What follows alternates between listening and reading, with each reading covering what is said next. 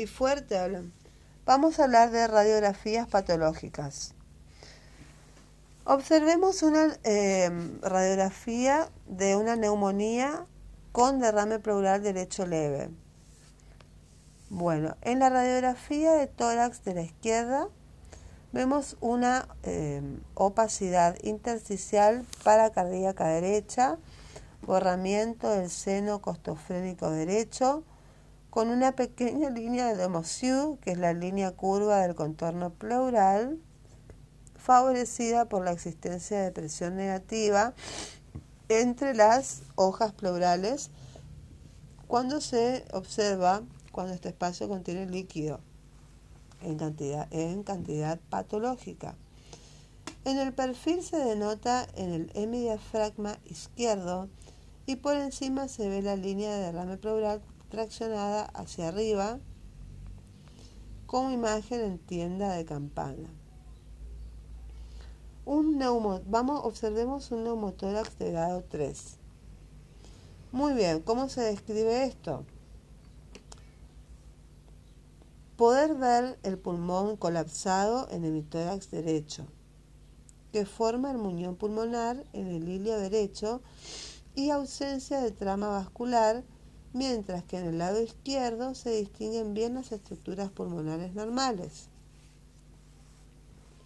Eso es un neumotórax. Cuando vemos un derrame pleural izquierdo masivo, bueno, es evidente que se visualiza una opacidad que ocupa todo el hemitórax, en este caso izquierdo. Se observa bien el hemitórax opaco y puede ser por una masa de gran tamaño también, no descartemos. Cuando vemos un hemoneumotórax, puede verse un muñón del pulmón y por debajo el nivel de líquido que se forma por la sangre es una lesión común en los, pacientes con traumatismo de tórax en accidentes de tránsito.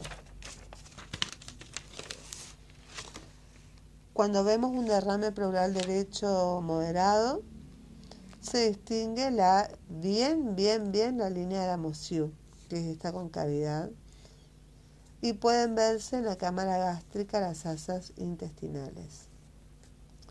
Cuando vemos un hemoneumotórax, puede verse el muñón del pulmón y por debajo el nivel de líquido que se forma por la sangre es una lesión común en los traumatismos de tórax de accidentes de tránsito.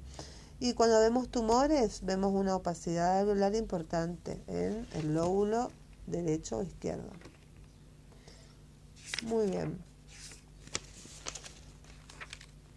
Hay que saber describir radiografías, ¿no? Indispensable.